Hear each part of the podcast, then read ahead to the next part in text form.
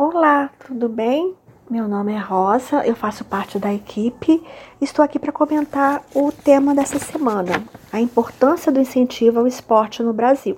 Aproveitando que estamos aí vivendo as Olimpíadas em Tóquio, preciso debater esse tema. O esporte é um direito garantido na Constituição da República Federativa do Brasil de 1988 no seu artigo 217, que prevê que recursos públicos sejam prioritariamente destinados à promoção do esporte educacional. Além disso, há uma lei número 9615 de 1998, que foi batizada de Rei Pelé, que regulariza o esporte em nosso país, caracterizando nas seguintes manifestações: esporte educacional, praticado nos sistemas de ensino e em formas assistemáticas de educação, evitando-se a seletividade, a hipercompetitividade de seus praticantes, com a finalidade de alcançar o desenvolvimento integral do indivíduo e a sua formação para o exercício da cidadania e a prática do lazer.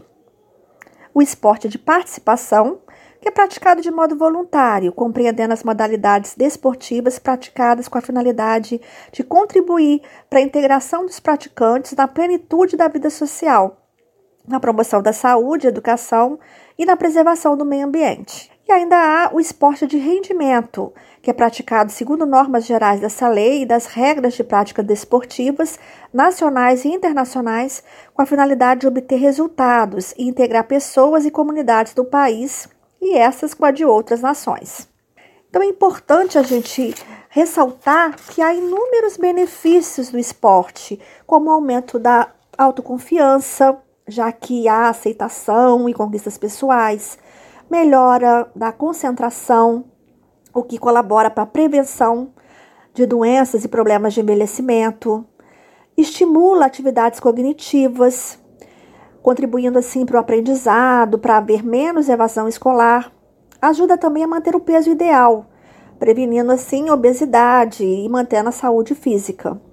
Aumenta o condicionamento físico e a resistência desenvolve a liderança, o que é muito valorizado no mercado de trabalho e na sociedade em geral.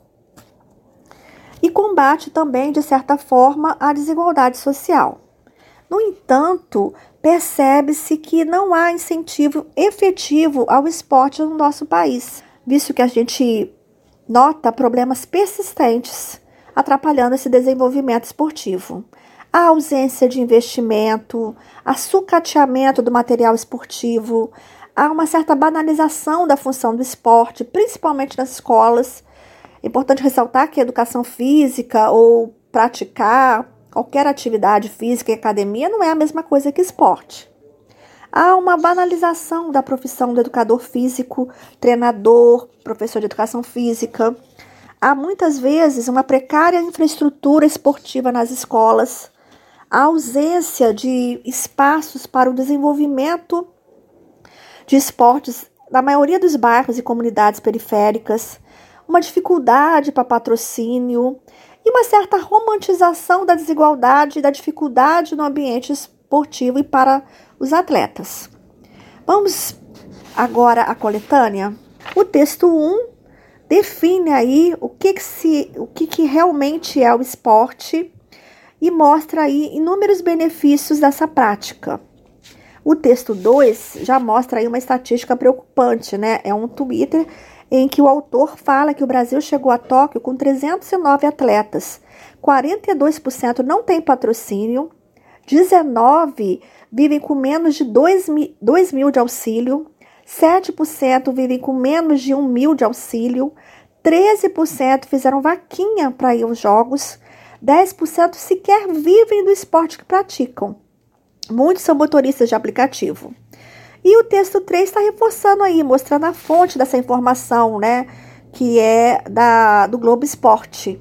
Mostrando patrocínio, que, que 178 apenas possuem patrocínio ou permuta, 131 não tem patrocínio, 41 fizeram algum tipo de vaquinha para arrecadar dinheiro. Então a gente vê aí a, a dificuldade para o atleta.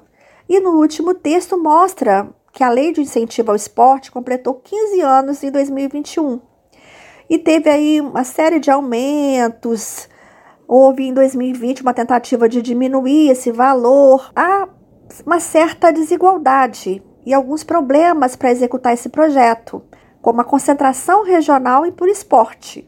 O futebol é muito valorizado, acaba recebendo mais dinheiro e a região sudeste também. Sozinha ela recebeu 79% das verbas do programa. Então é preciso pensar nisso tudo, pensar em outros repertórios que possam fundamentar e contextualizar o tema, planejar o seu texto, fazer um rascunho e na hora de passar limpo conferir se as ideias foram expressas com clareza, se há coesão, se há coerência e não esquecer também de fazer a proposta de intervenção, que deve estar relacionada com os problemas que você levantou no seu texto. Boa produção e até a próxima!